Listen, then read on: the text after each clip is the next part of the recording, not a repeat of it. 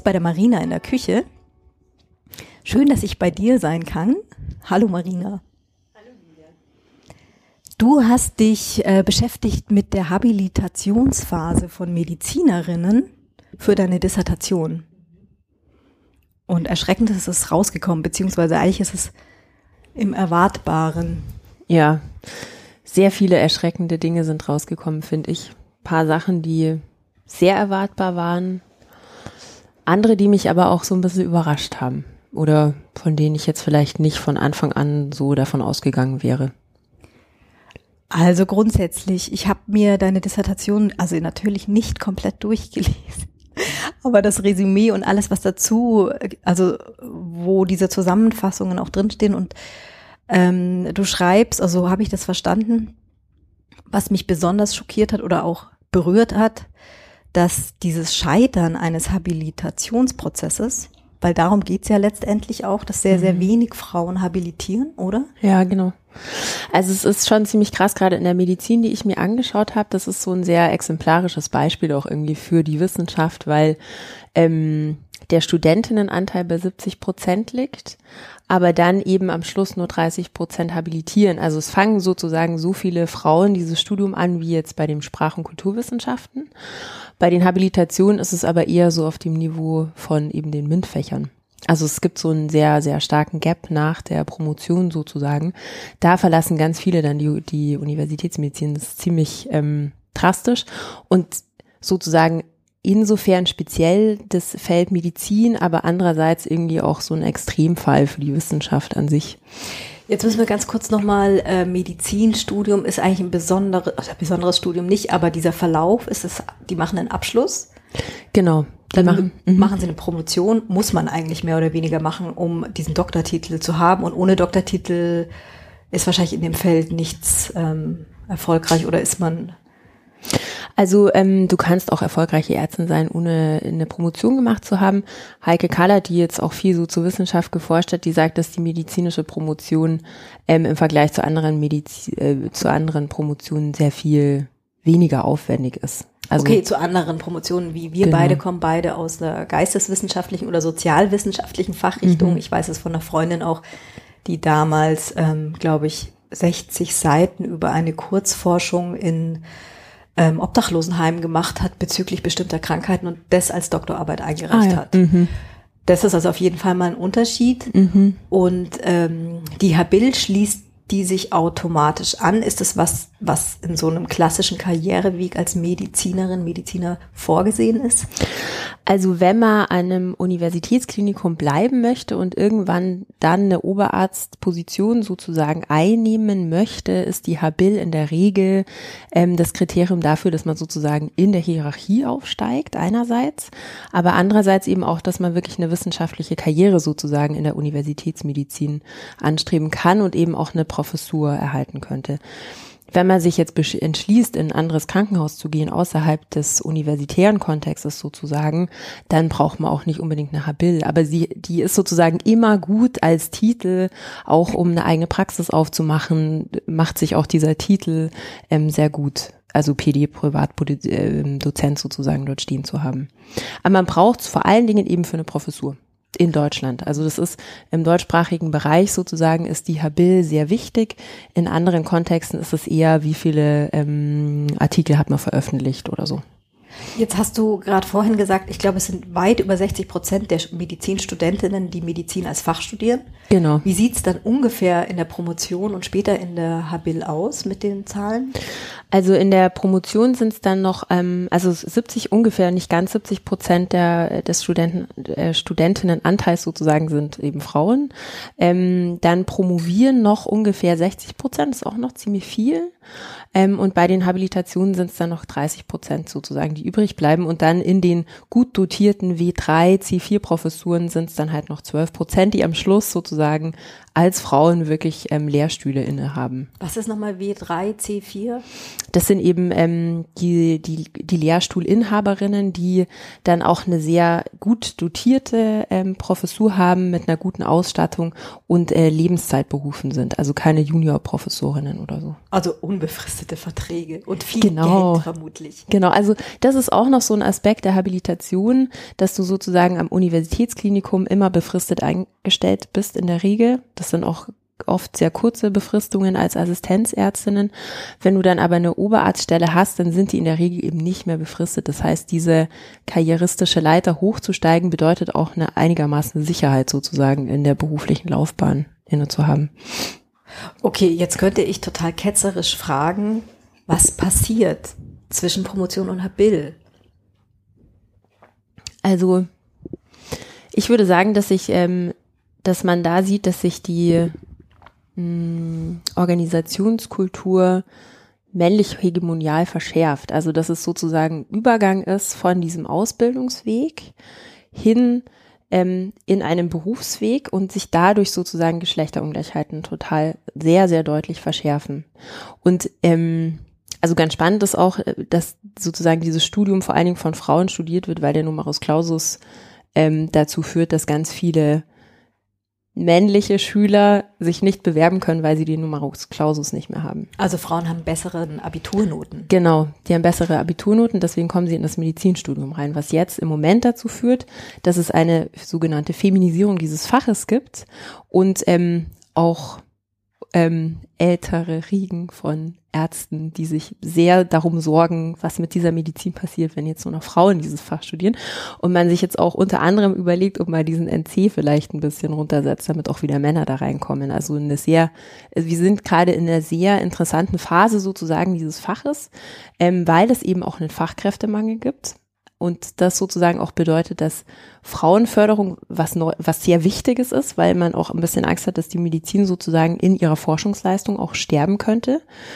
Ähm, also genau, also ganz spannende ähm, äh, Dynamiken, die sich daraus ergeben aus diesem Druck sozusagen, der da auch auf dieser Medizin liegt.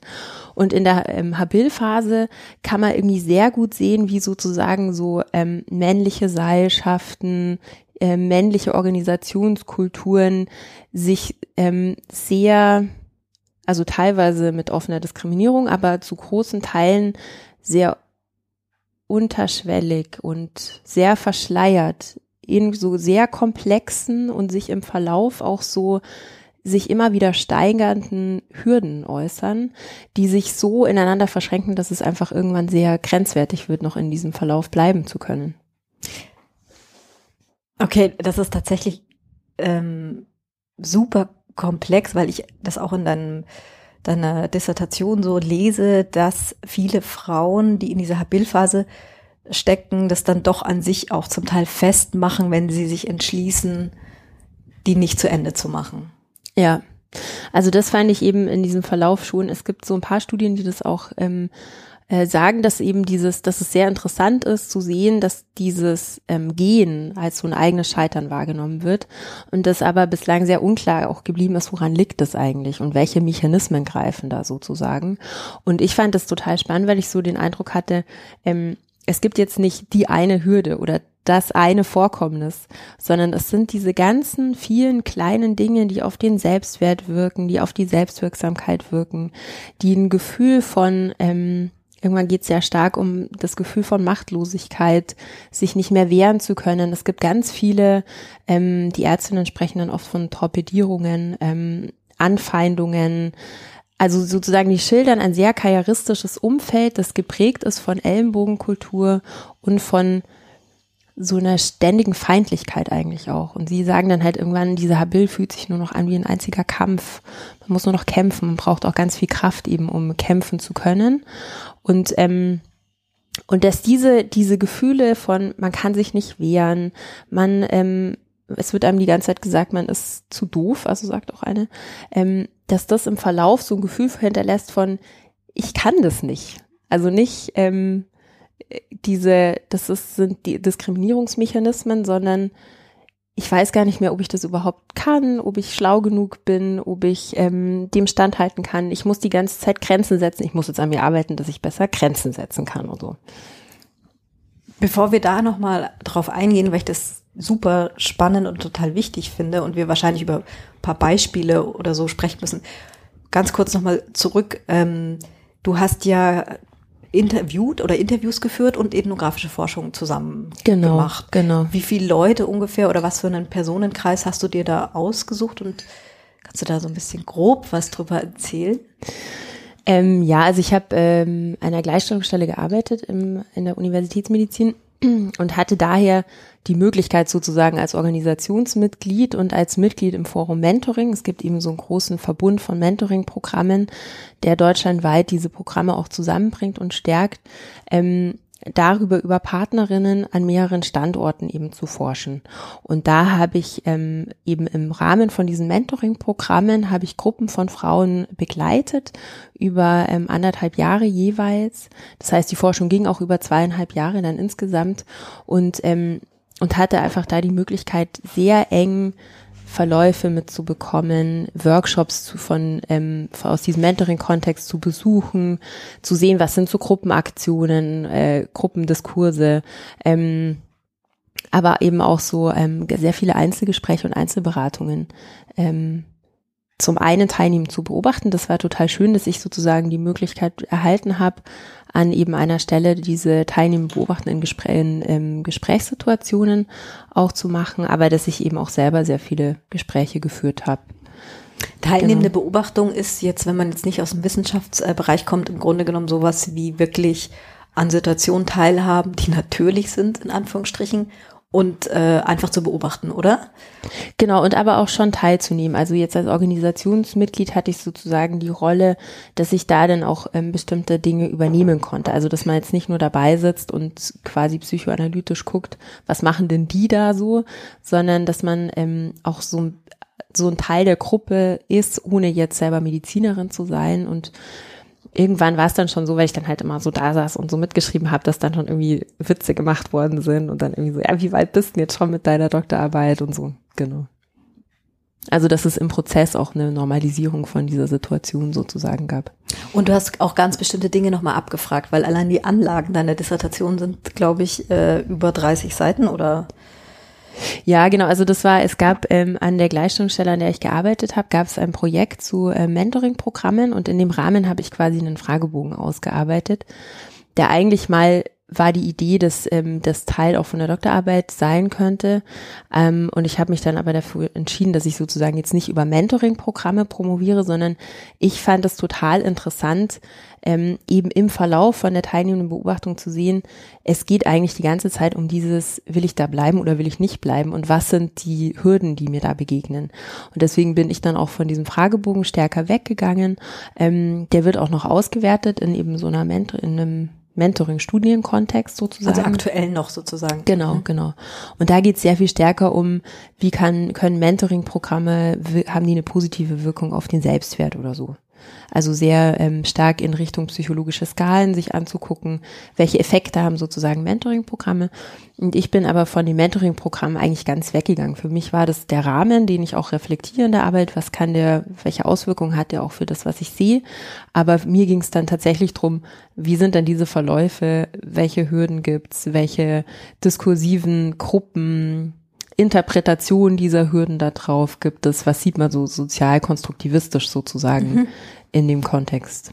Also ich genau. fand es ganz spannend. Ich muss das kurz einmal zitieren, äh, was du geschrieben hast in der Erläuterung vor dem Interviewbeginn, weil mhm. es ist für mich jetzt und für viele Leute vermutlich, die jetzt nicht in der Wissenschaft total drin sind, auch eine sehr schöne Zusammenfassung in einfacher Sprache. Mhm. Mich interessiert, warum Wissenschaftlerinnen die Hochschulmedizin verlassen, beziehungsweise sich entscheiden zu bleiben. Im Zentrum des Interviews steht ihr persönlicher Werdegang in der Universitätsmedizin, ihr persönlicher Werdegang in der Universitätsmedizin sowie ihre Erfahrungen, die sie im Verlauf ihrer beruflichen Entwicklung gemacht haben. Jetzt gehen wir weg zu den Erfahrungen, mhm. wo wir vorhin kurz ähm, stehen geblieben sind. Du hattest mir in einem Vorgespräch, glaube ich, erzählt, ähm, weil ich glaube, es ist ganz wichtig, dass man Diskriminierungserfahrungen, beziehungsweise es ist wahrscheinlich nicht so einfach davon zu sprechen, die werden einfach diskriminiert und deswegen läuft's nicht, sondern es ist eine Verschränkung von verschiedenen Sachen. Mhm. Mhm. Ähm, äh, also äh, was glaube ich sehr deutlich macht, es gibt eben sehr einerseits sehr extreme Beispiele, aber es gibt auch so ähm, diese Normalisierung eines Umgangstons, der für irgendwie, der immer schwieriger wird. Also eine Habilitantin zum Beispiel hat erzählt, dass sie sich jetzt schon dran gewöhnt hat. Sie arbeitet ja jetzt da schon lange, dass sie immer cholerisch angeschrien wird.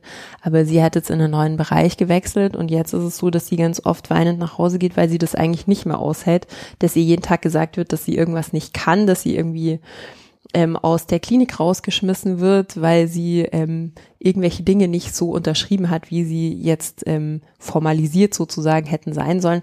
Also die schildert so einen ganz ähm, ganz, ganz grenzwertigen Umgangston und sagt auch, sie hat das Gefühl, man würde niemals mit irgendjemand anderem so sprechen.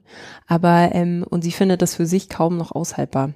Also ich finde so, dass diese, dass es mir ging es irgendwann darum, eher zu zeigen, wie gestaltet sich sozusagen diese Organisationskultur aus und an welchen Punkten ähm, ist Weiblichkeit eigentlich wie so eine Negativfolie dazu? Also inwiefern ist die Organisationskultur so konstruiert und strukturiert, dass sie eine bestimmte Form von Männlichkeit sozusagen voraussetzt, die ich auch als ungesund bezeichnen würde und die dann aber Weiblichkeit eben auch in dieser Differenz dazu ähm, konstruiert. Kannst du so eine ungesunde Männlichkeit beschreiben?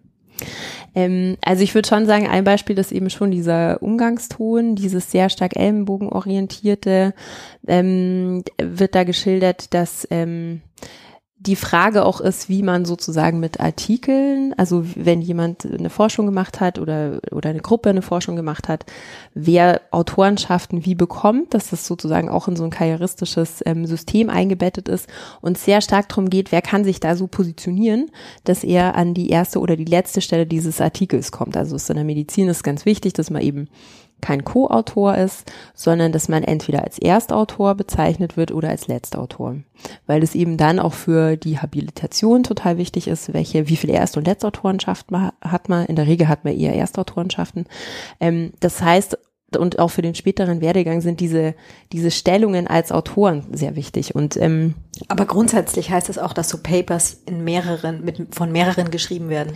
Genau, also in der Medizin ist es ganz oft so, dass im Labor mehrere Menschen mitarbeiten, dass quasi an einer Forschung sehr viele Personen beteiligt sind und dass die sich dann auch alle auf dem Artikel wiederfinden.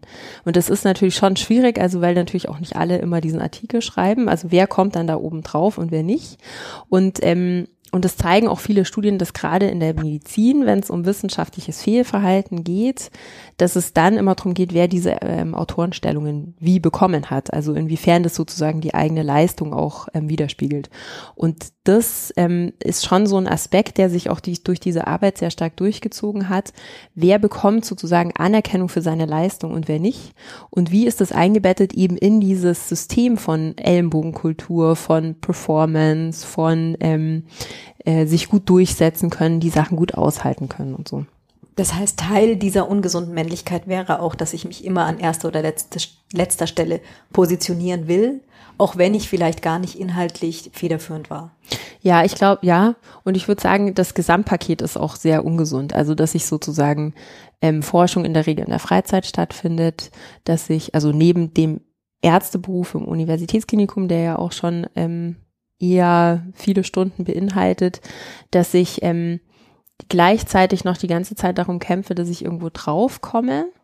Und ich würde, ähm, ich glaube auch, dass es Personen gibt, die darum nicht kämpfen müssen. Also die sozusagen diese Dinge zugewiesen bekommen, die gefördert werden, denen gesagt wird, ah, da hast du jetzt mitgeschrieben, du kommst jetzt auf Platz eins bei den Autorenschaften. Also ich glaube, dass es sich sehr stark auch danach verteilt, ähm, wer muss denn kämpfen und wer muss nicht kämpfen? Also wer, ähm, wer kommt in so Verausgabungssituationen und wer kommt eher nicht in eine Verausgabung?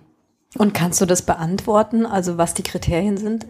Ich würde eben schon sagen, dass das ganz stark mit so dieser Figur des hegemonial Männlichen zu tun hat. Also im Sinne von, ähm, wenn man jetzt diese Figur des hegemonial Männlichen nimmt, die in der Forschung jetzt auch sowas bezeichnen würde wie so den kosmopolitischen Manager-Typen, der ähm, bestimmte Persönlichkeitseigenschaften haben sollte, wie eben unabhängig zu sein, leistungsfähig zu sein, entgrenzt arbeiten zu können, immer arbeiten zu können und so. Hegemonial ähm, heißt in dem Fall so ein bisschen, also nur um das vielleicht zu erläutern, äh, aus meinem Kopfgefühl, Bauchgefühl heraus würde ich denken, es ist hegemonial bezeichnet, es ist ein sehr durchsetzungsstarkes Bild, was wir gesellschaftlich ähm, nicht hinterfragen. Kann man das so sagen? Ja, genau. Ich würde sagen, das ist die Figur des Männlichen, das erfolgreiche Männlichkeit beinhaltet und das andere Männer sozusagen auch anstreben sollten.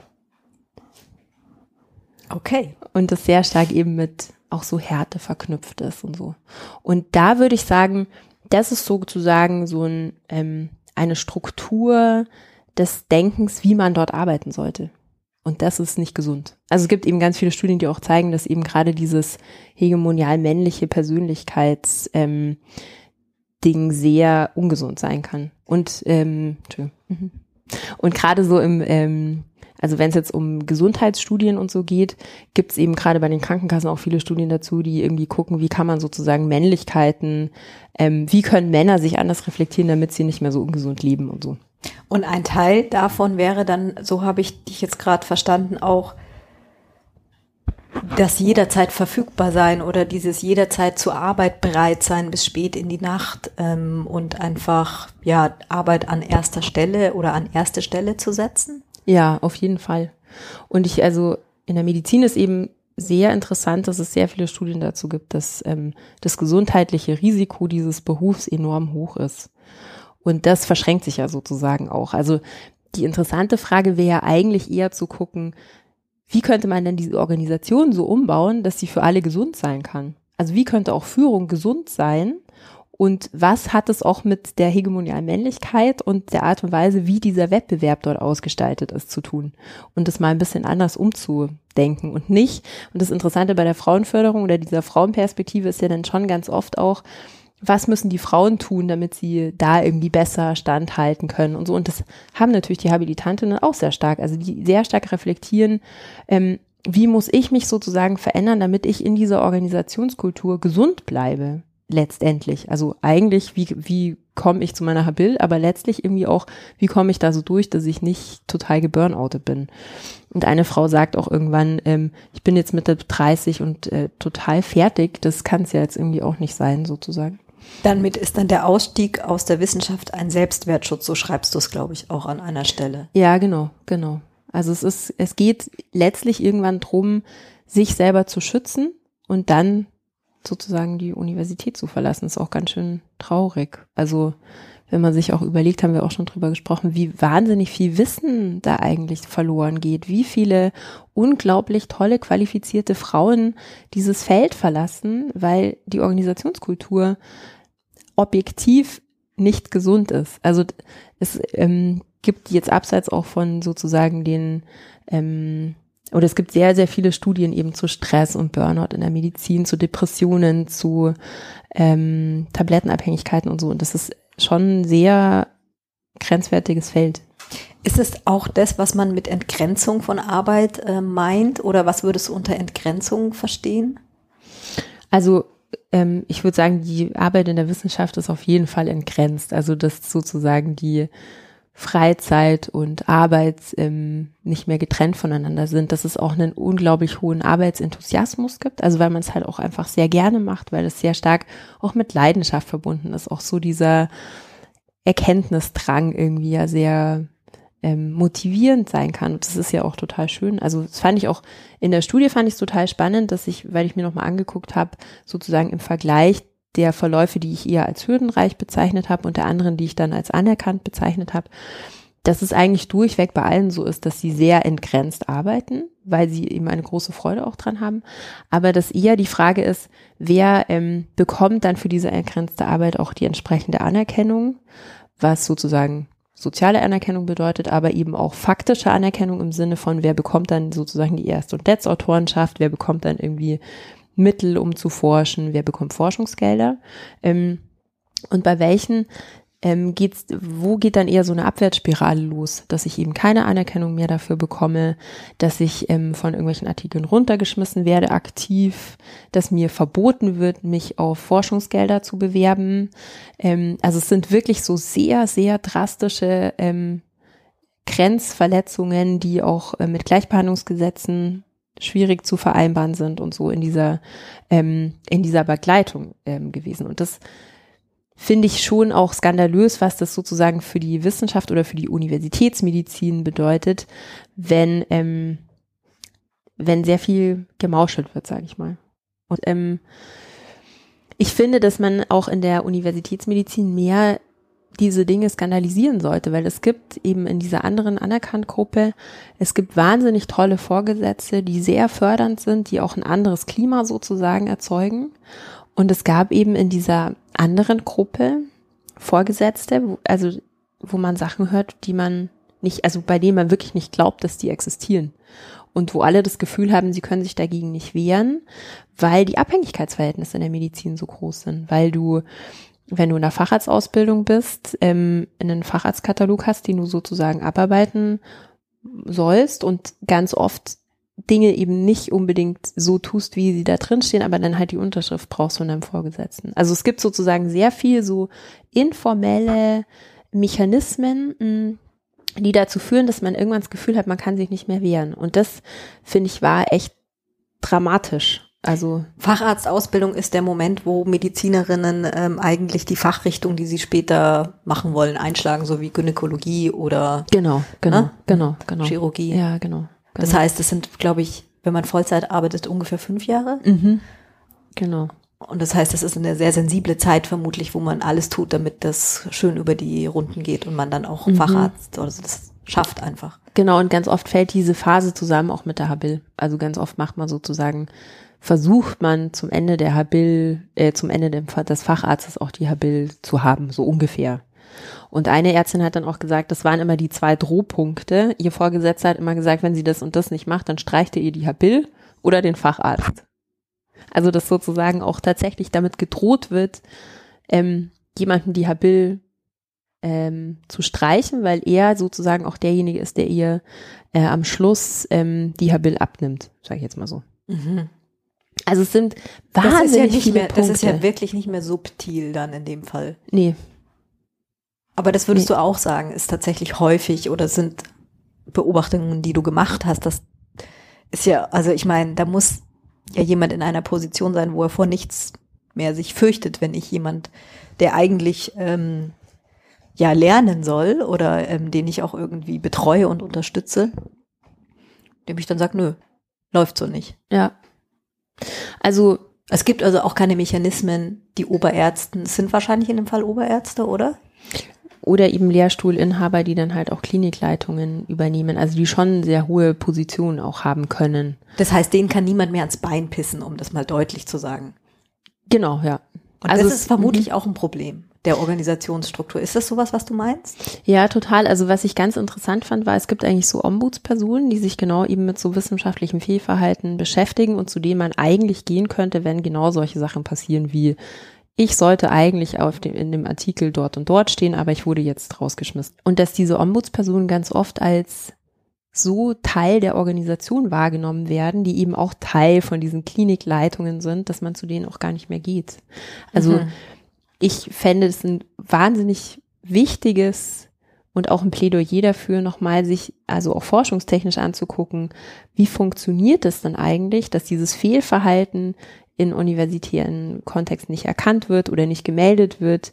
Wie könnte man auch die Position sozusagen von den Ombudspersonen stärken? Klingt auch so ein bisschen, liebe Gleichstellungsbeauftragten, ähm, großartige Rollen, großartige Jobs. Ich weiß aber auch, dass es diese Position in bestimmten Unternehmen gibt, wo man weiß, es lohnt sich nicht unbedingt hinzugehen. Weil wenn es keine, ich sag's jetzt mal so, wenn es keine Person ist, die da auch politisch engagiert drin ist in diesem Themenfeld und sich auch traut, gegen eine Hierarchie was zu sagen oder dir den Rücken zu stärken, also ist es vermutlich, äh, reicht's vielleicht einfach auch nicht aus, ne? Ja. Und halt auch die Frage ist, wie sind ähm, diese Stellen mit welchen Machtmitteln über was verfügen die? Ähm, und das ist, sind ja auch organisationale Strukturen. Also ähm, in welche, wo darfst du mit reingehen, wo hast du ein Vetorecht oder nicht ähm, und so.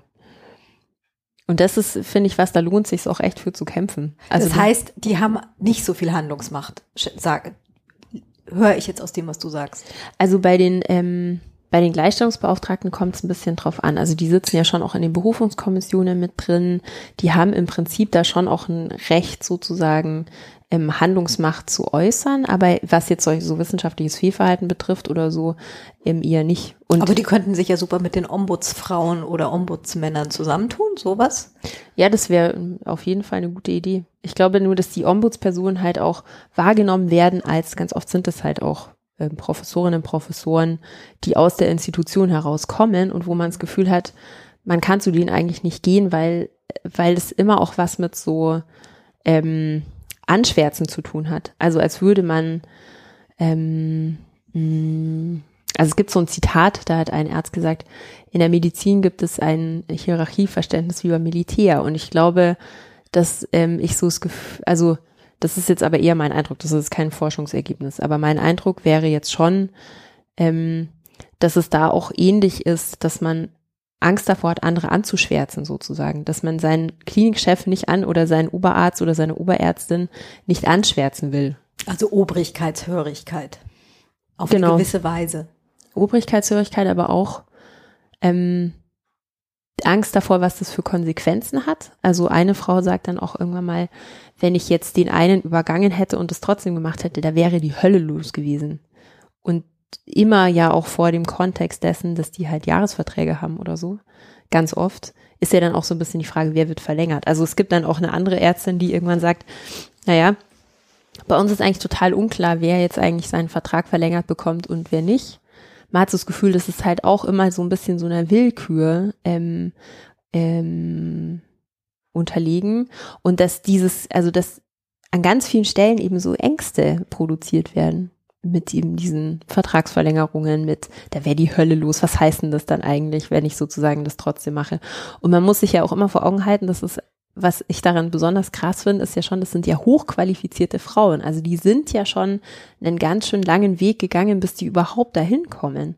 Und dass man dann irgendwann das Gefühl hat, man kann sich eigentlich nicht wehren, wenn jemand einem was verbietet. Also wirklich in diesen Worten auch, ich verbiete dir das zu tun. Der, also ich hätte so das Gefühl, Wahnsinn. Ja, die Hände sind einem gebunden einfach. Ja. ja. Es ist auch total nachvollziehbar. Ich habe mich jetzt gerade gefragt, wie ist es denn mit den jungen Medizinstud Medizinstudenten, Quatsch, Medizinern?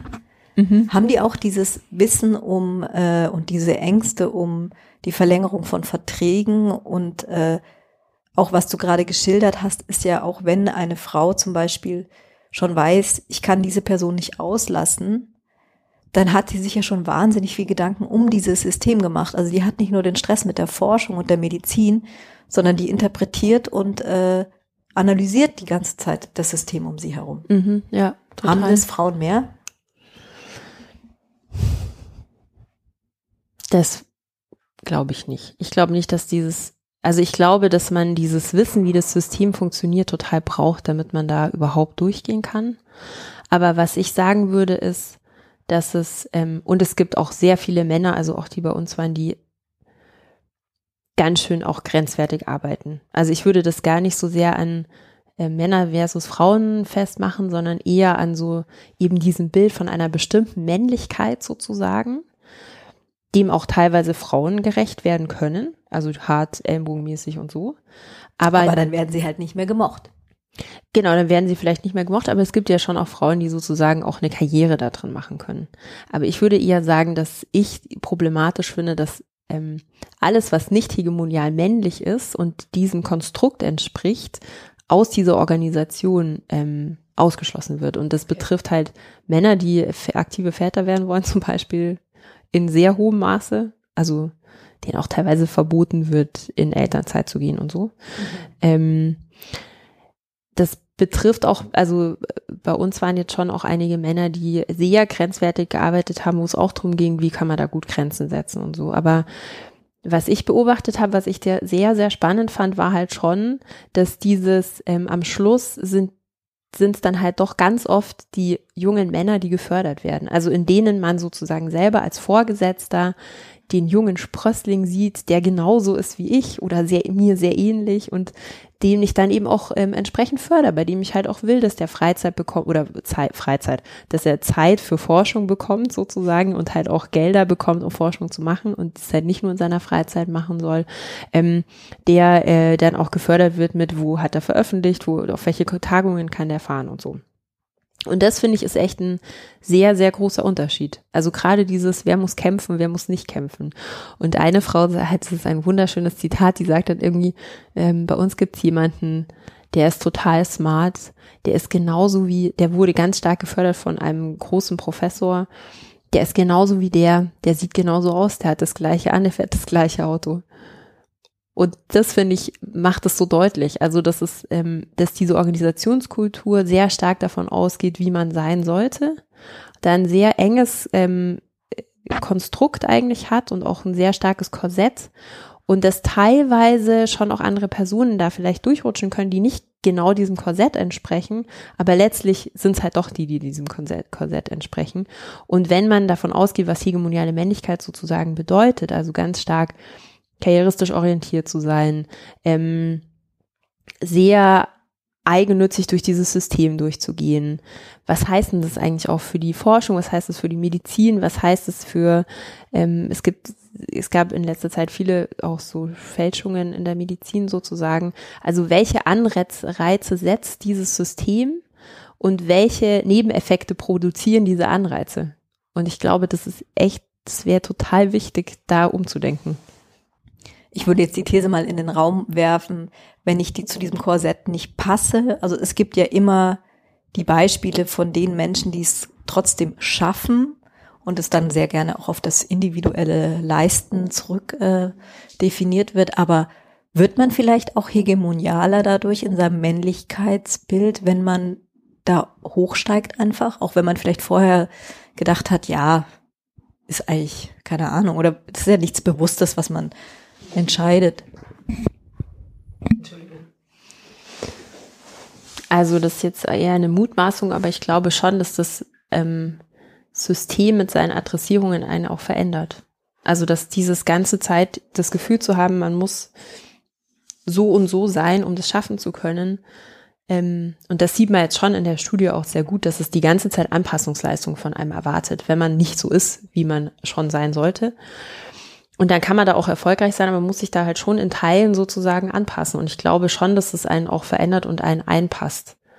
Und das, und genau, das würde ich, glaube ich, auch problematisieren. Also ich glaube auch, ähm, äh, gleichzeitig muss man aber auch sagen, und das finde ich schon auch sehr, ähm, das finde ich sehr schön, dass man in der Medizin schon sieht, dass es diese Kritik ja jetzt nicht nur von Einzelnen kommt. Also es gibt viele Professoren, die sich dafür einsetzen, dass man eine neue Kultur der Redlichkeit sozusagen braucht, was die Forschung betrifft. Es gibt viele Vorgesetzte, die eine andere ähm, Kultur sozusagen des Führens auch wollen. Mh, mm, die sich überlegen, wie kommt man denn aus diesen ganz starken äh, klassischen Hierarchien auch raus. Ähm, und es gibt gerade auf einer breiten ähm, universitären Ebene auch eine eine sehr, ähm, also von jungen Professoren, Professorinnen sozusagen, einen ähm, Zusammenschluss, wo man sich auch überlegt, wie kann man denn dieses ähm, akademische Feudalsystem, das manche so als solches so benennen, wie könnte man das umgestalten, wie kann man das eher demokratischer gestalten und so. Also ich glaube, da passiert gerade total viel, also auch was so Nachwuchsförderung betrifft, was ähm, diese Befristung von Verträgen ähm, betrifft und so. Es gibt ganz, ganz viel Kritik auf sehr, sehr vielen Ebenen. Ähm, und das sieht man eben auch in dem Sample sozusagen, dass es auch andere Karriereverläufe gibt an anderen Orten, die irgendwie auch ähm, anders umgehen. Also das finde ich auch wichtig, nochmal zu thematisieren, sozusagen, dass es diese Kritik auch sehr, sehr stark gibt, aber gleichzeitig halt ähm, auch diese andere Seite, die echt Wahnsinn ist. Jetzt hast du ja nicht nur geguckt, irgendwie, wie die Karrieren von ähm, Frauen aussehen, sondern auch abgefragt so ein bisschen, was vielleicht noch ähm, ja. Was noch Hindernisse im Lebenslauf sein können. Oder im Lebenslauf ist es eigentlich nicht. Aber ich meine, ich will echt klassischerweise darauf, ich will eigentlich darauf hinaus, ähm, dass es natürlich auch einen Unterschied macht, woher man kommt, beispielsweise aus welcher Familie, ja. welchem Wohnort etc., Herkunft. Ja. Also das war ähm, ganz, also das fand ich äh, ganz spannend, da nochmal so zu sehen, wie die, also man muss sich ja immer vorstellen, die haben, ähm, die haben jetzt schon sehr lange studiert, die haben jetzt ihre Promotion schon hinter sich, die sind sozusagen schon sehr lange in diesem System drin und ähm, und sehr gerade in dieser Phase nochmal sehr stark thematisieren, dass sie das Gefühl haben, dass ihre Herkunft, also dass sie Eltern haben, die halt nicht aus dem akademischen Umfeld kommen, ähm, dass ihre Herkunft sie ähm, dazu oder dass, dass sie das Gefühl haben, sie können sich nie so geschmeidig dort bewegen. Sie sind immer so ein bisschen anders und dieses nicht so sich, ähm, sagt eben eine Frau, eben dieses geschmeidig finde ich sehr, passt irgendwie total gut, dieses ähm, sich nicht geschmeidig bewegen zu können, zum einen totalen Stress bei einem selber auslöst, wenn man so das Gefühl hat, man muss sich muss so ein bisschen gucken, wie redet man jetzt eigentlich, ist das okay so, wie, also wie verkörpert man das auch, sitzt man richtig da, wie sitzt man da, ähm, also ständig so eine Reflexion des eigenen Seins eigentlich. Und gleichzeitig hat man so das Gefühl, es wird einem auch immer gespiegelt. Bei den anderen läuft das alles irgendwie viel entspannter. Ähm, und eine Ärztin, die eben aus einem wo sie selber sagt, sie kommt aus einem Ärztehaushalt. Die beiden Eltern waren eben Ärzte, ihre ganze Familie sind irgendwie sind alles Ärzte, die auch, ähm, die selber auch sagt, sie hat ein totales Verständnis dafür, dass andere, die nicht aus so einem Umfeld kommen, ähm, sich da komisch fühlen. Also dass sie hat, sie ist selber aufgewachsen mit irgendwie, die Eltern haben großen Wert auf Kunst gelegt, auf klassische Musik, auf eine sozusagen eine sehr starke auch kulturelle Ausbildung und dass sie das Gefühl hat, gerade so in der Oberärzteriege ist das ähm, sehr normal sozusagen, dass man diese, dass man darüber sprechen kann und dass man sich sozusagen da austauschen kann und so. Ähm, und das, genau das thematisieren sozusagen die Frauen, dass die anderen Frauen. Also, dass sie dann auch zu anderen Frauen werden. Und ich finde das wirklich beachtlich, weil ähm, sozusagen die Herkunft ja schon auch recht weit zurückliegt, diese familiäre Herkunft, die Ausbildung in der Herkunft. Und dass es so einen wahnsinnigen Einfluss noch hat in dieser Phase, finde ich schon beeindruckend.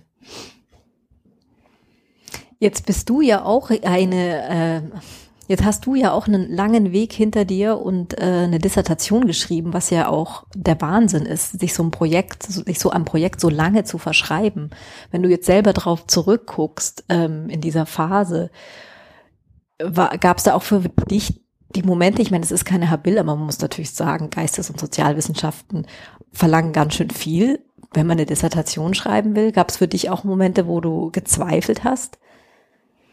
Ja, klar. Also ich glaube, dieser Verlauf von so einer Promotion, ähm, ich würde sagen, ich überlege jetzt gerade, wie ich es am besten sagen kann, aber ähm, also ich glaube, wenn der nicht mit Zweifel auch verbunden ist, dann ist es auch für eine Forschung nicht gut. Also ich glaube, dass auch dieses Selbstzweifel auf eine Art sehr produktiv sein können.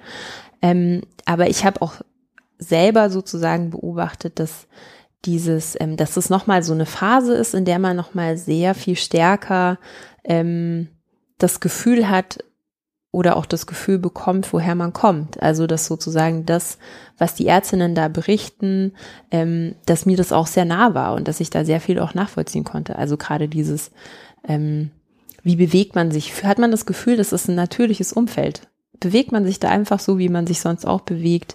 Was hat es auch mit Sprache zu tun, mit Sprachanpassungsleistungen, mit und so.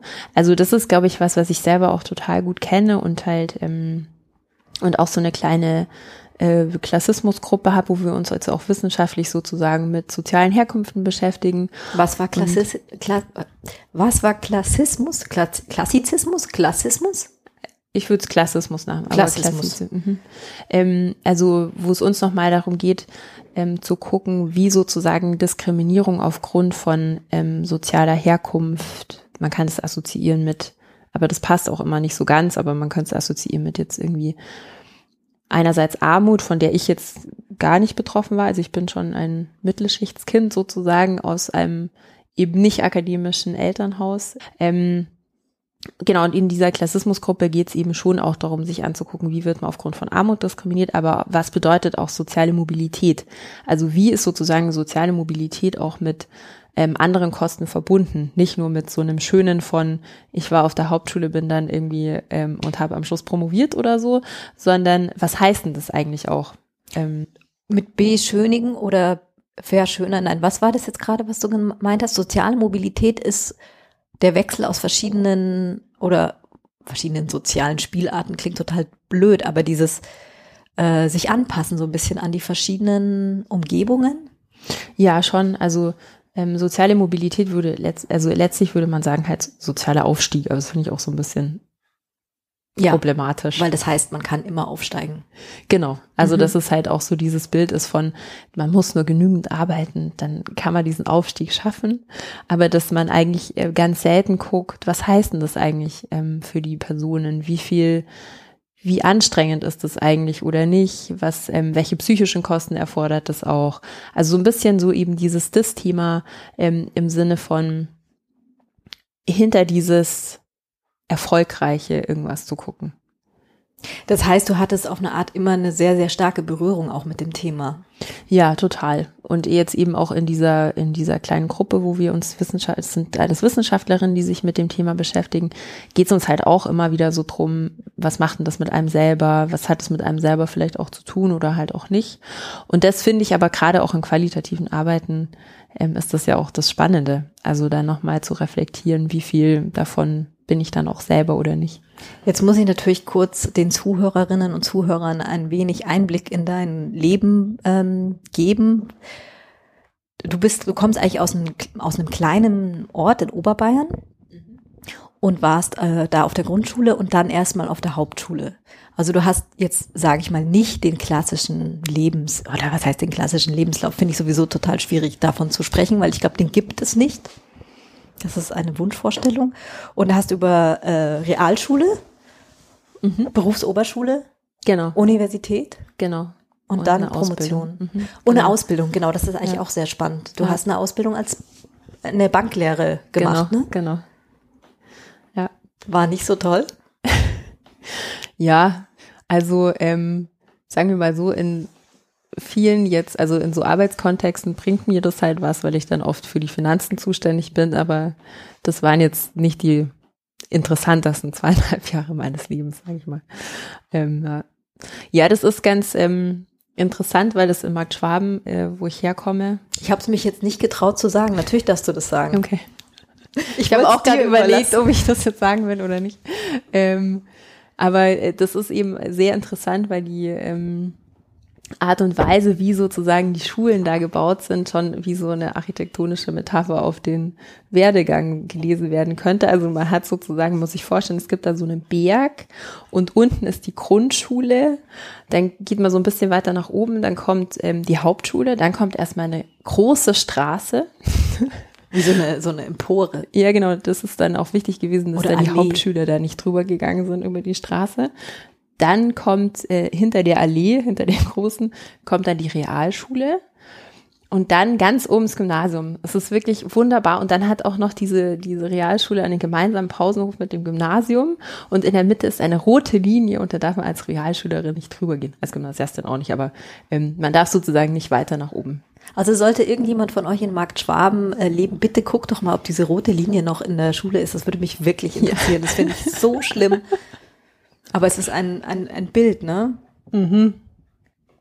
Ja, es ist ein ziemlich aussagekräftiges Bild, finde ich. Genau, und dann war ich halt sozusagen, ähm, bin ich bis fast nach oben gegangen. Nur du bist über die Berg, rote Linie durfte ja. ich nie drüber. Mhm. Aber du hast den Berg erklommen. Ja. Bis aufs Gymnasium, aber dann über Umwegen ja dann doch das Abitur gemacht. Ja, genau. Was hat dich da angetrieben? Ja, das ist eigentlich eine gute Frage. Ich habe mich das auch öfter gefragt. Also ähm, ich habe eigentlich immer so das Gefühl gehabt, mir war, ich wollte da immer so ein bisschen mehr. Also ich wollte dann auch nach der Realschule wollte ich unbedingt auf die Voss gehen. Das ähm, wollte mein Vater jetzt nicht so gerne. Mm, der war eher für was Solides, für so eine Ausbildung und so. Ähm, und dann, ich weiß auch nicht, das war eigentlich immer so. Ich wollte eigentlich immer irgendwie mehr Bildung haben so. Das war, glaube ich, schon, mich hat einfach so viel interessiert. Ich wollte so viel verstehen und irgendwie, ähm, und ich glaube, das kam dann halt auch so in der Realschulzeit total, dass ich da einfach mich ganz viel eingelesen habe und halt auch so Interessen entwickelt habe. Und ich hatte dann auch irgendwann mal ähm, ich habe mir dann so eine Liste ausgedruckt von allen Nobelpreisträgern und habe dann angefangen, mir so Bücher zu kaufen, weil ich das Gefühl hatte, ah, das ist das Grundwissen, das muss man jetzt irgendwie haben und so. Ähm, äh, ja, irgendwie ist es äh, eine gute Frage, die ich mir auch selber oft gestellt habe. Also warum, wer hat sozusagen die Lust, da so weiterzumachen? Weil die Kosten sind schon hoch. Also ähm, wenn man sozusagen nicht den sage ich mal, den familiären Hintergrund hat, der einen da total pusht, sondern wenn es alles aus einem selber kommt. So ein bisschen die Frage, warum ist das so? Und was mich auch interessieren würde, ist, wann gab es denn so diese Momente, weil ich kann es auch zugeben, ganz offen, ich komme auch aus einem, ich sage, ich bin ein, ein, ein Arbeiterkind, auch wenn ich das vielleicht nicht ganz 100% passend ist, aber auch Mittelschichtskind, aber auf jeden Fall keine Eltern mit einem universitären Hintergrund. Ähm, deswegen stelle ich diese Fragen so abrupt oder überhaupt. Wo waren diese Momente, wo du gemerkt hast, mh, mm, es ist zäher, es ist zäh oder es ist so wie du vorhin von der äh, von einer von einem Beispiel erzählt hast, die gemeint hat, es läuft halt geschmeidig. Mhm. So würde ich denken, es ist halt gar nicht geschmeidig, ja. wenn man jetzt äh, so einen deinen Lebenslauf angucken würde. Ja. Mai, also ich würde sagen, es war schon einfach ganz schön anstrengend. Ich habe mich ähm, zu Hause ganz viel gestritten, dass ich das irgendwie durchsetzen konnte, dass ich da überhaupt auf irgendeine andere Schule gehen konnte. Das ist ein bisschen zäh. Also ich hatte so das Gefühl, man braucht einen ziemlichen Sturschädel, dass man das durchzieht. Und ich weiß nicht genau, woher der kommt, aber irgendwie wollte ich das einfach. Und ähm, also was ich äh, wirklich krass fand, also einen sehr krassen Moment, das war irgendwie in den ersten Semestern des Studiums. Ich hatte nie das Gefühl, dass ich irgendwo anders herkomme oder so. Nie. Dann gab es eine Soziologievorlesung, da wurde dann irgendwie abgefragt, wer, ähm, äh, also man sollte sich melden, wer hat irgendwie zwei Elternteile mit einem akademischen ähm, Hintergrund sozusagen, wer hat einen und am Schluss waren dann halt irgendwie noch sechs Personen übrig, die dann noch sich gemeldet haben und halt sozusagen aus einem Elternhaus kamen, wo alle Nicht-Akademiker waren. Das war so eine bisschen, tolle pädagogische Methode. Ja, gell? ja, das war eine sehr schöne Bewusstseinsmachmethode. Ähm, und es war nicht ziemlich krass. Also, und ich hatte auch so das Gefühl, in diesem universitären Kontext geht's mir, ging's mir total ähnlich. Also, dass ich oft das Gefühl hatte, ich habe meine Sprache, glaube ich, sehr stark verändert. Ich habe früher ganz anders gesprochen. Ich habe ähm, bayerischer. Ja, also ja, bayerischer, aber auch ich hatte ein sehr stark rollendes R. Man wusste immer nicht so genau, wo ich jetzt herkomme, ob das eher so ähm, bayerisch oder türkisch oder und dann mit dem Namen auch noch und irgendwie so. Also ich wurde ganz oft gefragt, ob ich Türke bin, zum Beispiel.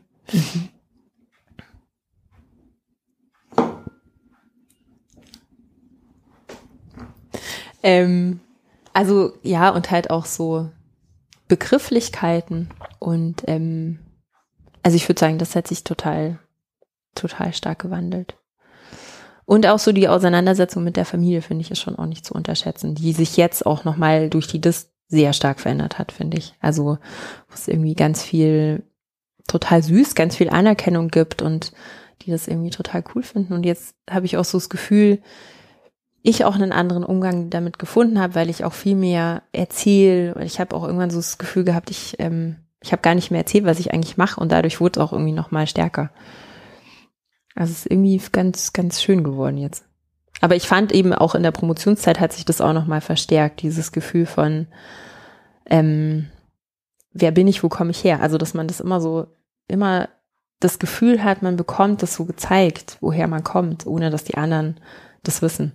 Oder du trägst es mit, also man trägt es mit mhm. sich herum so. Und es würde einem aber vielleicht nochmal deutlicher, so wie du jetzt lange geforscht hast, mit vielen Frauen auch gesprochen hast. Ja. Ich vermute mal, in der Medizin sind jetzt nicht so wahnsinnig viele Frauen, die einen Arbeiterhintergrund haben.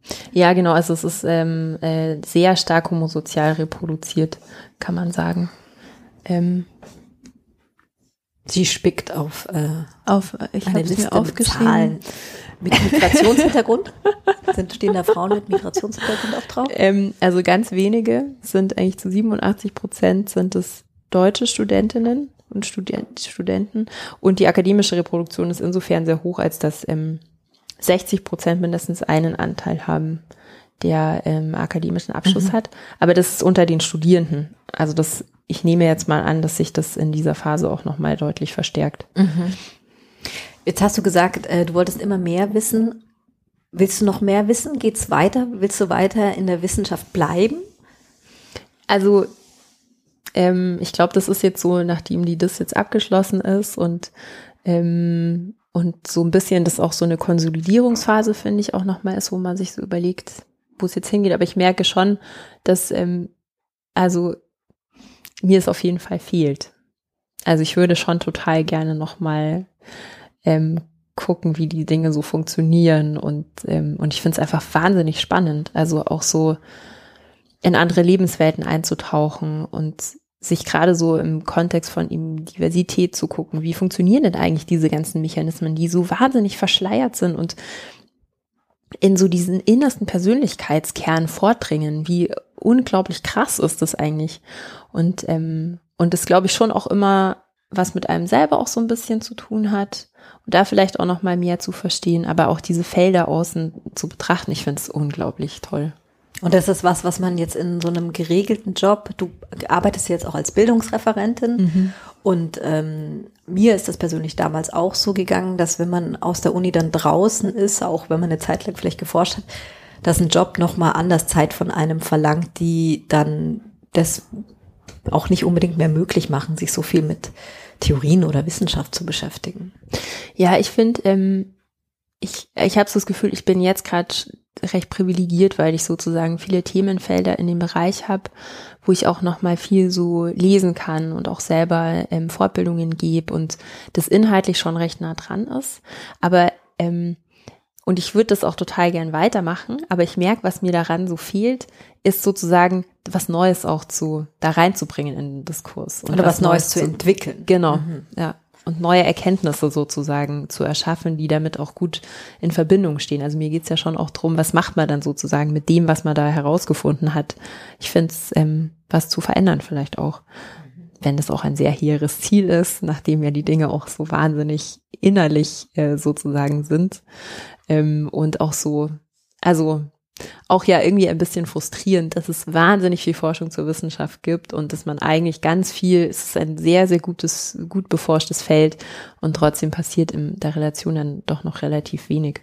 Hat das vielleicht auch was damit zu tun? Ich meine, wir äh, springen jetzt einfach von einem Thema vor und dann springen wir, springen wir nochmal zwei, drei Sätze zurück. Das beschäftigt mich jetzt schon beim Hören so ein bisschen, dieses Internalisierte oder was, wo man das Scheitern an sich selber auch festmacht ähm, oder dass es eine hegemoniale Männlichkeit ist. Das ist ja nichts, worüber du mit einem Oberarzt reden kannst. Also ist mhm. das schon auch ein mhm. Teil einer Frustration, die man in der Wissenschaft oder auch in dieser Forschung eventuell hat oder auch in der politisch, im politischen Engagement, weil man ja irgendwie nicht mit den Leuten, die es betrifft, drüber reden kann. Mhm. Ich finde, es gibt ja schon ähm also ich glaube, es gibt schon ein Bewusstsein da, dass man was verändern muss, weil eben, weil es auch so einen großen Druck gibt. Aber ähm, und ich, äh, es gibt ja auch echt einige ganz coole Leute, mit denen man da auch gut drüber sprechen kann, sozusagen, die auch ein Verständnis dafür haben. Gleichzeitig geht es aber, glaube ich, einfach tatsächlich um Macht und um die Stabilisierung sozusagen von Macht und wer sich in dieser elitären Mitte befinden kann und wer da reingelassen wird und wer nicht. Und ich glaube, ich glaube schon, ähm, dass man, dass es Konflikte gibt, weil eben weiße Männlichkeit Privilegien abgeben muss, weil da so viele andere Personen plötzlich kommen.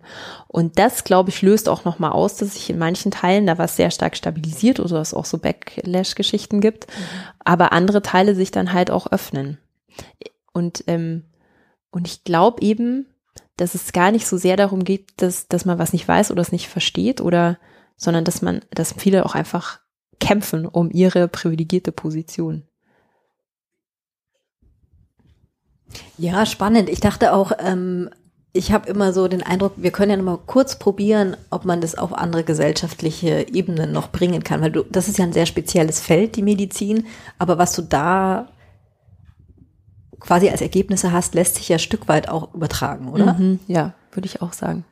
Also ich finde gerade, was ich ähm, total interessant fand und wo es mir, worum es mir dann auch irgendwann so ging, war zu zeigen, ähm, dass entgrenzte Arbeit, die ganz stark auch mit Überlastungssituationen sozusagen einhergeht, dass man da sehen kann, dass es neue Ungleichheiten gibt, die eben so so sehr internalisiert sind und die so sehr mit einem selber zu tun haben und die die Aufmerksamkeit auch so stark auf einen selber lenken, wenn man so das Gefühl hat, man kann irgendwie nicht mehr, geht Zeit dann los, dass man sich irgendwie Coaching-Sitzungen holt, die ganze Zeit sein individuelles Verhalten sozusagen sich anguckt. Mehr zum diesen, Yoga geht. Genau, zum Yoga geht zum Beispiel oder ganz viel meditiert oder ähm, sonstige Dinge macht, die halt ähm, Gesundheit sozusagen aufrechterhalten sollen und den Fokus aber so weglegt von dem, was eigentlich strukturell da draußen passiert. Und ich glaube, das ist was, was man ganz stark in ganz vielen Feldern sehen kann.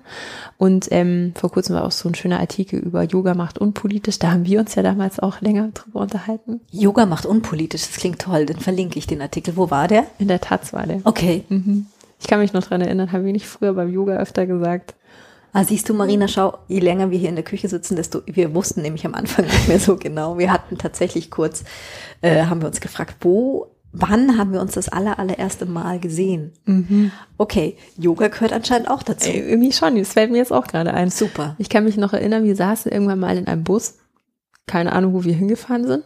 Großartig. Aber ähm, da haben wir uns irgendwie lang drüber unterhalten, warum Inhale, Exhale die neue Strategie geworden ist, statt zu sagen, irgendwie oder die, die Aggression sozusagen, die man hat, einfach mit ein bisschen inhalen und exhalen und dann Inhale und Exhale ist natürlich der Klassiker im Yoga, dass man, es geht fast eigentlich nur ums Ein- und Ausatmen. Mhm. Und damit diese ganze, das alles, was da draußen passiert, was einen wütend macht, einfach so ein bisschen runterschluckt. Ich glaube, es war auf einem Betriebsausflug. Ich glaube auch, es kann sein, ja. Vermute ich jetzt mal, weil ich sonst keine Busfahrt hinbekomme. Aber gut. ja. Ja, okay, aber das ist sozusagen auch was, ähm, was da passiert, das auf das eigene, auf das Ich, das Individuelle runterzubrechen und sich ähm, irgendwie anzupassen und nicht so sehr auf das Strukturelle zu gucken, beobachtest du sozusagen auch ja, gesellschaftlich. Total. Und was ich ganz interessant fand, war auch zu sehen, dass in diesem Prozess ähm, also dass sozusagen das eigene Wohlbefinden und das psychische Wohlbefinden konkurriert mit der Wahrnehmung, dass außerhalb Machtverhältnisse wirken, die problematisch sind. Also dass sozusagen ähm, die Aufrechterhaltung von Gesundheit damit zusammenhängt, dass man verdrängt und eine Ordnung in diese Unordnung bringt. Und das dazu führt, dass man eigentlich die Wahl hat. Also man hat sozusagen die Wahl, bleibe ich jetzt gesund, weil ich das verdränge, oder will ich es weiter sehen? Und dann stelle ich mich aber selber zur Disposition. Und das ist echt ein ganz schön perfider Mechanismus. Wow. Mhm. Aber das heißt ja, also heißt dann gesund bleiben für Frauen, dass, also jetzt um das nochmal zurück zu dir, ähm, zu der Dissertation zu bringen, eigentlich auszusteigen. Außer sie haben einen geschmeidigen Weg, weil es gibt ja vermutlich durchaus auch die eine oder andere, bei der das ganz super läuft und die auch ihre Habil abschließt. Ich meine, wir haben auch Angela Merkel als Bundeskanzlerin ja. gehabt. Ja. Äh, haben wir sie noch, ne? ich, aber eigentlich ist sie ja schon ja. weg. Entschuldigung, es ist echt witzig. Ja, total. Also ich habe ganz, äh, ich habe mit ganz tollen Frauen Interviews geführt, die ähm, die genau eigentlich auch so in dieses, sie werden gefördert, sie sind anerkannt, sie haben Vorgesetzte, die ihnen sagen, also wenn das jetzt mal zum Beispiel das Thema Kinder ähm, auf den, wenn das sozusagen da wäre für sie, wenn es ein Thema ist, dann kann man darüber reden, sie würden sie auf jeden Fall fördern, man findet da gute Lösungen, also wirklich so traumhafte Bedingungen für tolle ähm, Wissenschaftskarrieren. Das gibt's natürlich auch. Total. Und gibt's bei, ähm, ist, würdest du sagen, ist es bei allen ein Bewusstsein dafür vorhanden, wie diese Struktur funktioniert? Also ich würde sagen, dass sie ganz, ganz viel darüber wissen, wie man da drin gut Karriere machen kann und welche Anforderungen es gibt.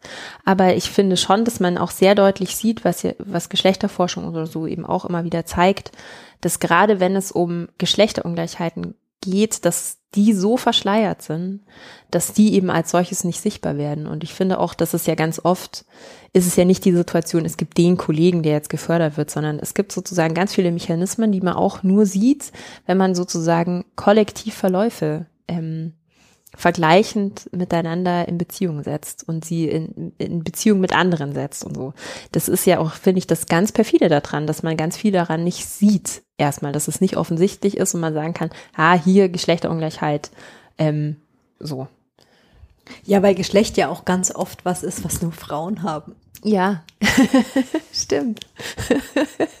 ja, das sieht man eben schon deutlich. Also, dass das äh, Geschlecht nur Frauen haben und die Frauen die Differenz zu dem stellen, wie es sein sollte. Und dadurch Anpassungsleistungen erforderlich werden für diese Frauen.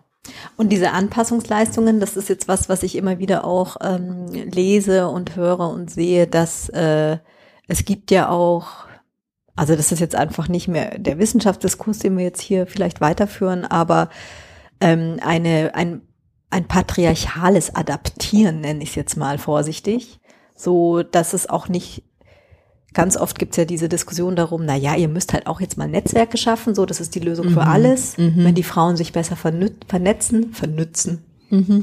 dann ähm, ist das auch ein Gegengewicht zu diesen Männerbündnissen, mhm. weil man ja nicht so differenziert klein klein immer auf sowas guckt, sondern so der allgemeine Diskurs geht ja dann eher so drüber wie ja, vernetzt euch besser oder mal die Frauen müssen halt ein bisschen mutiger werden. Mhm. Ja. Ja.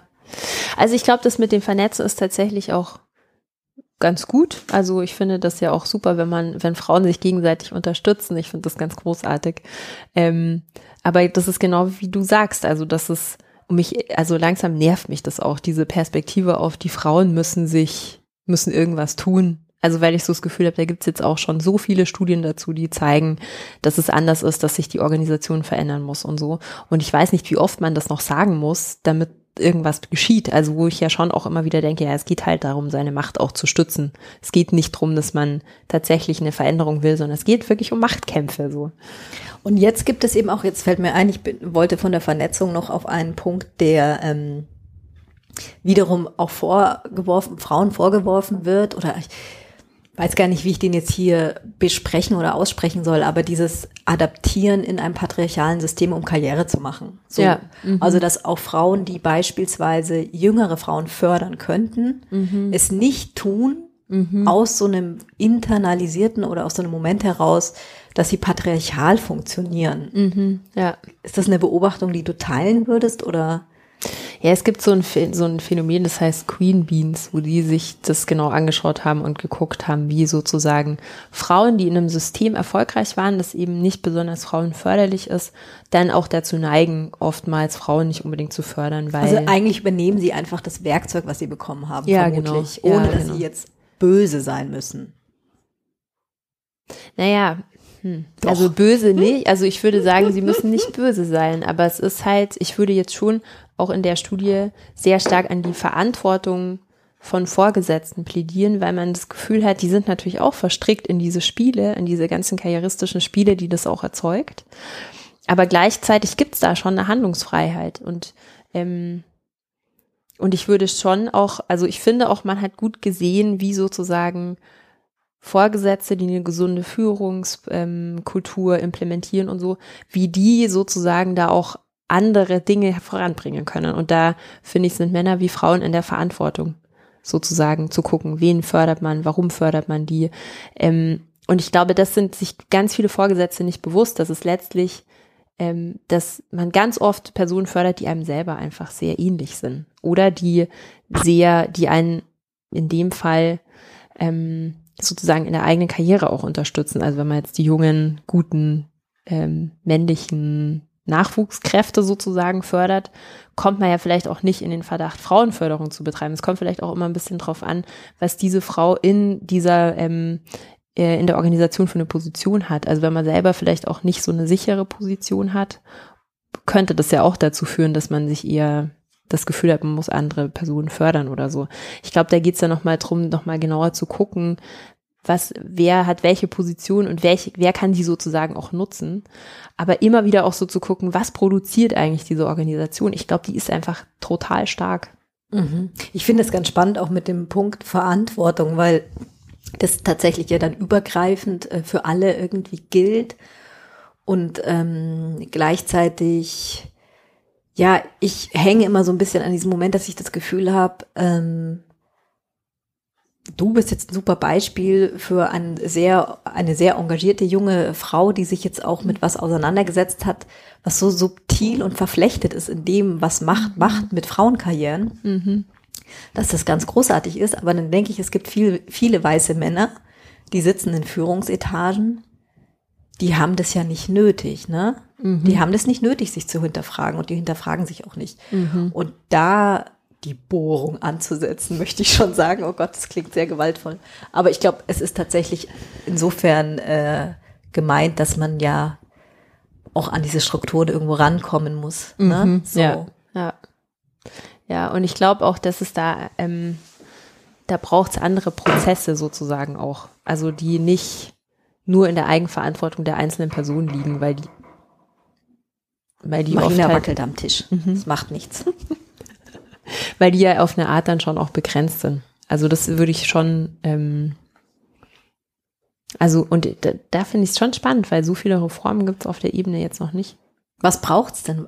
Wenn du jetzt irgendwie, keine Ahnung, das Zaubermittel sprühen dürftest?